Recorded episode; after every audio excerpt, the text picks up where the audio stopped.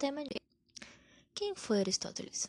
Foi um dos três maiores filósofos da Grécia Antiga, nascido em Estagira, na Macedônia, e viveu entre 385 a.C.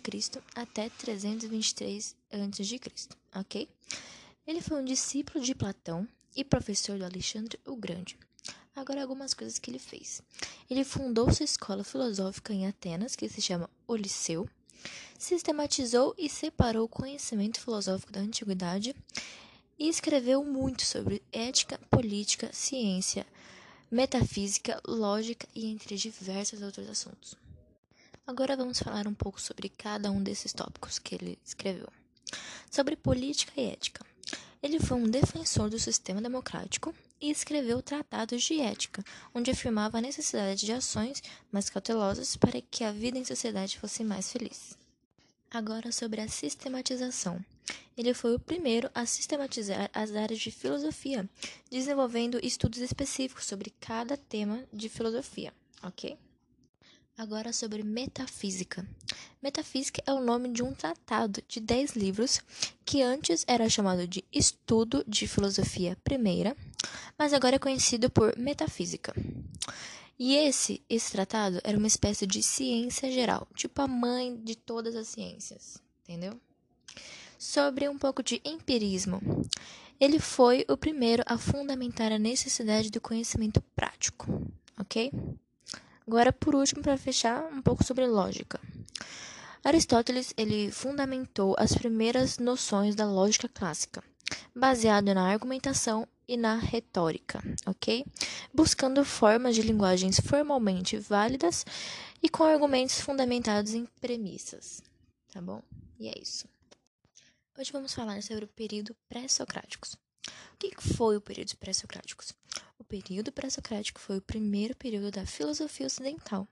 Os primeiros filósofos surgiram na Grécia, há uns 2.600 anos atrás, e vários fatores os levaram a criar um modo de pensar autônomo e racional, como, por exemplo, a necessidade de contrapor as ideias acerca da origem do universo, a pluralidade de povos que compunham a região da Grécia Antiga, o crescimento do comércio e da navegação e o contato com povos egípcios e babilônicos.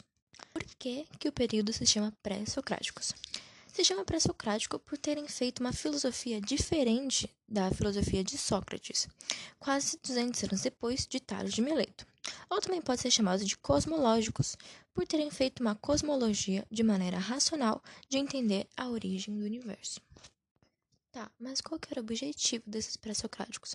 O objetivo deles era formular uma possível origem racional para o mundo através da observação empírica da natureza e do uso da faculdade racional humana. Raciocínio para o surgimento do universo por meio da cosmologia, ok? A natureza era chamada pelos gregos de Pisces, e o princípio de tudo era chamado de Arché. E os pré-socráticos que decidiram não haver um único elemento gerador de tudo, e sim vários elementos, foram chamados de pluralistas tempo que propunham resolver o mesmo problema, que era qual a origem racional do universo, de maneiras diferentes. Agora vamos falar um pouco sobre essas escolas. A escola jônica, que era formada por Tales de Mileto, Anaxímenes, Heráclito e Anaximandro, é, falaram que o arché seria um elemento específico ou indeterminável, então, o, a origem racional do universo seria um arché, um elemento específico ou indeterminado. E cada um que participava dessa escola falou que era um elemento diferente. O Tales de Mileto falou que o princípio de tudo, a origem, seria a água. O Anaxímenes falou que seria o ar. O Heráclito falou que seria o fogo. O Anaximandro falou que seria um, um elemento infinito presente em tudo. Beleza?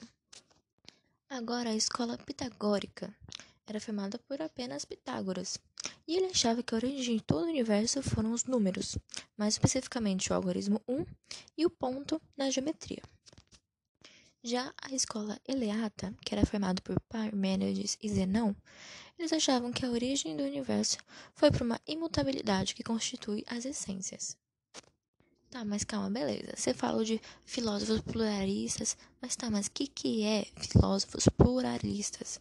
São filósofos que defendiam que o universo teve origem pela composição de vários princípios.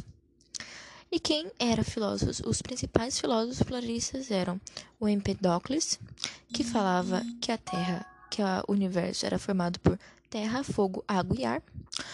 Também havia o Ax Axágoras, que falavam que a origem do universo eram partes infinitas, distribuídas de maneiras diferentes, conhecido como nous. E também teve o Leucipo e Demócrito, que teve uma teoria atomista, que era o quê? Que a origem na que era a origem na junção de partículas invisíveis e indivisíveis, chamado de átomos. OK? Então é isso. Hoje vamos falar sobre Platão.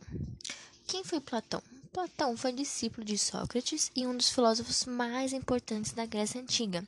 Ele se destacou por ter lançado sua teoria idealista e por ter deixado escrito a maioria dos textos sobre Sócrates.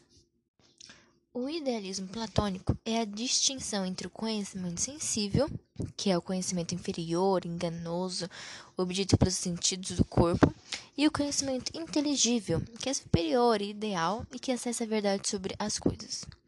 O conhecimento inteligível está no mundo das ideias ou das formas, já o conhecimento sensível está no mundo sensível. Tá, mas calma. O que, que são esses mundos das ideias, mundo sensível?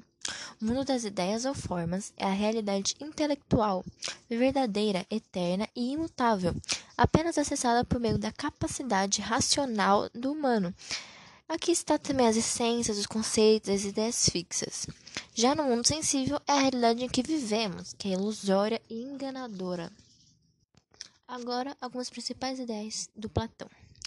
Dialética. Dialética é uma técnica de extração de uma conclusão com base em duas ideias opostas. Idealismo.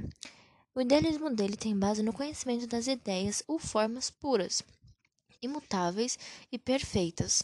É o único conhecimento verdadeiro, que é obtido pelo intelecto, e que o conhecimento sobre a matéria é enganoso, obtido pelos sentidos do corpo. Ele também tinha uma teoria política. Ele dizia que existiam três tipos de caráter que moldavam as almas, e cada uma devia estar em seu devido cargo, a fim de ter uma organização perfeita. Primeira, caráter concupiscível. Segundo, caráter irascível. E terceira, caráter racional. E é isso.